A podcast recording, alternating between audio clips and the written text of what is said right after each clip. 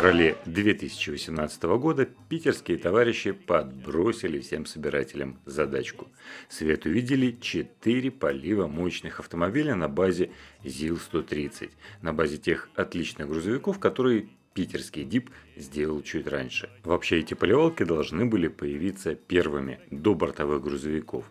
ДИП прекрасно понимал, что все собиратели за прошедшие годы наелись уже базовых бортовых ЗИЛ-130, которые в каких только видах и исполнениях не появлялись в продаже. Но поливалки оказались слишком сложные и подзадержались на китайской фабрике. Поэтому сначала в продажу пошли бортовые машины, потом появились поливалки. Чем спросите задачка? Задачка в том, чтобы выбрать из этих четырех автомобилей тот, который стоило бы поставить на полку. ПМ-130 – автомобиль, безусловно востребованный в масштабе 1 к 43, и до выхода промышленных моделей от Deep Models желания собирателей удовлетворяли только кустарные производители. И удивительно, что за прошедшие годы, несмотря на засилье зилов от костромских китайцев и в коробочках автоистории, и в боксах ССМ, и даже в журнальных сериях, они так и не сделали поливомоечный автомобиль. Видимо, моделька оказалась слишком сложной и трудоемкой для того, чтобы пытаться ее продать огромными тиражами. Deep воспользовался сложившейся ситуацией и в свойственной ему манере решил одним махом семерых побивахом. Выпустил машины с отвалом и без, в раскраске автоэкспорта Ленинграда, Москвы и даже сделал машину – один в один с фотографией. Ну, получилось, конечно, как всегда, не один в один, машина слегка околхоженная, но тем не менее, собиратели оказались перед сложным выбором. С одной стороны, эти грузовики, несмотря на все их усложнения, стоят столько же, сколько и бортовая машина от Deep Models. С другой стороны, это все-таки 7000 рублей. Еще надо 500 набросить за отвал, и если хотите автоэкспорт на прозрачном подиуме, надо добавить еще пятихаточку. Впрочем, желтую поливалку в цветах автоэкспорта или аэрофлота разобрали еще на стадии предзаказа. Тираж ее был всего 120 экземпляров против 300 у остальных вариантов. К тому же она была с отвальным плугом.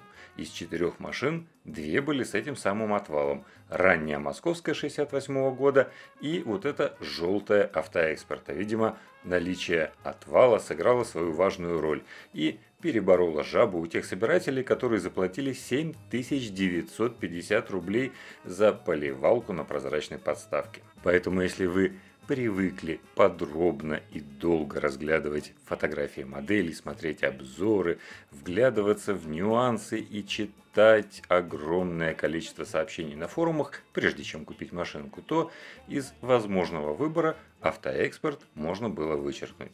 Остаются три поливалки, одна с отвалом, две без, поэтому та, которая с отвальным плугом, разошлась во вторую очередь. 300 экземпляров были проданы за первые несколько дней.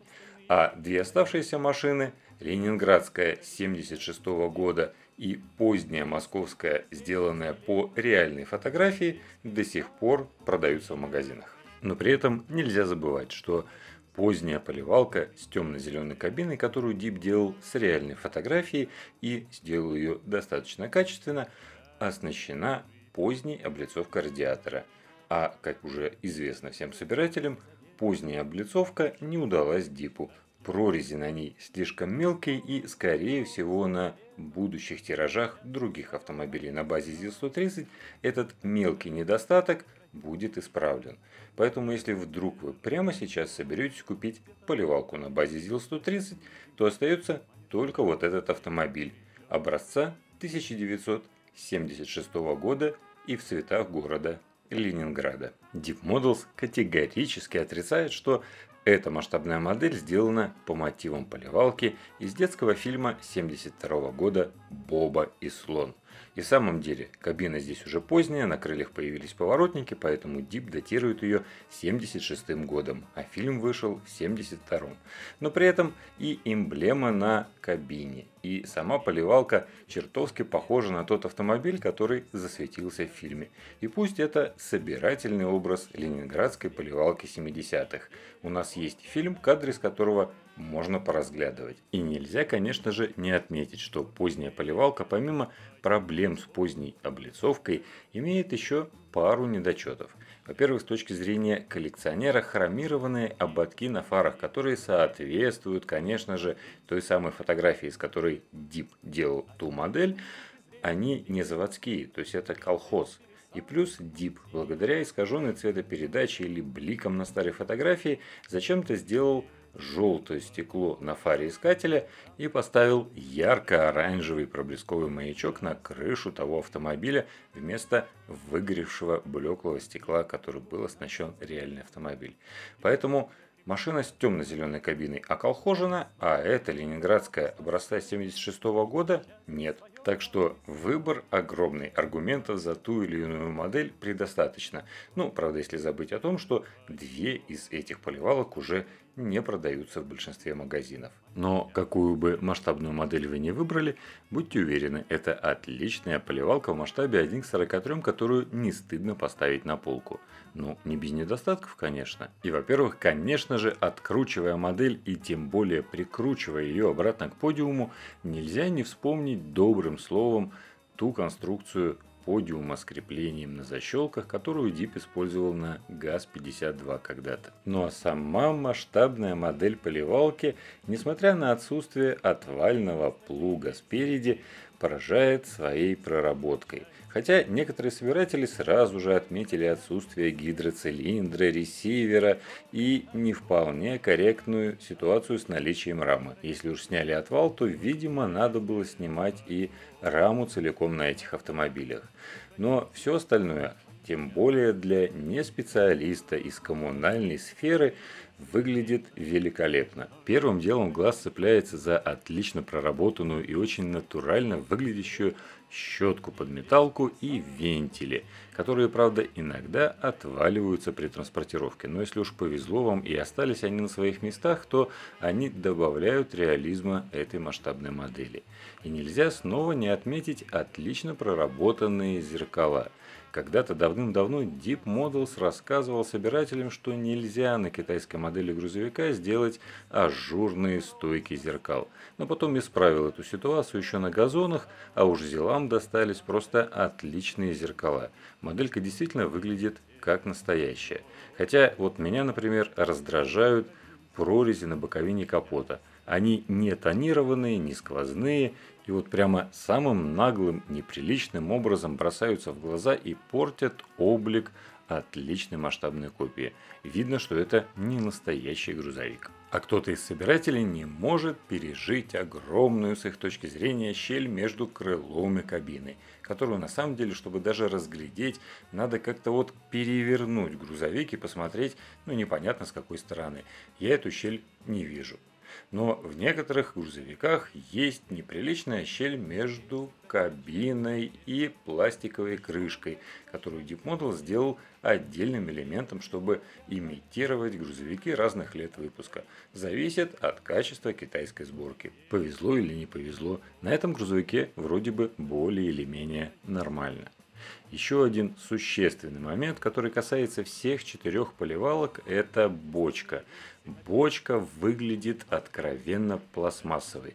Да, она изготовлена, наверное, из смолы, но то ли краску подобрали неудачно, то ли цвета играют свою роль. Но вот эта вот конкретно красно-синяя бочка выглядит откровенно пластмассовой, а не металлической крашеной. Вот не могу отделаться от этого впечатления и все, хоть ты режь. Хотя если разглядывать фотографии реальных автомобилей, то Deep Model сделал все правильно. Эти бочки действительно как будто полуматовые. В случае с этой ранней ленинградской машиной, конечно же, играет свою роль еще и непривычная для большинства населения бывшего СССР окраска – красный синим, да еще и с не очень привычного оттенка кабины, выглядит немного странновато. Кадры из фильма, где едет именно такая поливалка на базе ЗИЛ-130, конечно же, успокаивают большинство собирателей. Но хотелось бы что-то более классическое. Например, голубую кабину и оранжевую бочку.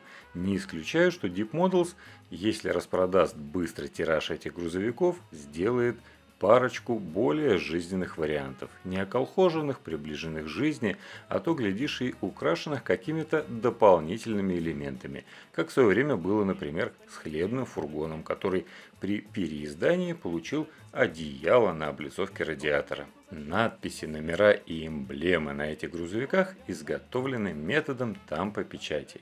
Когда-то давно Deep Models на своих дорогущих грузовиках использовал декали, которые при некотором освещении бросались в глаза своей подложкой. С тех пор это вроде бы не повторялось.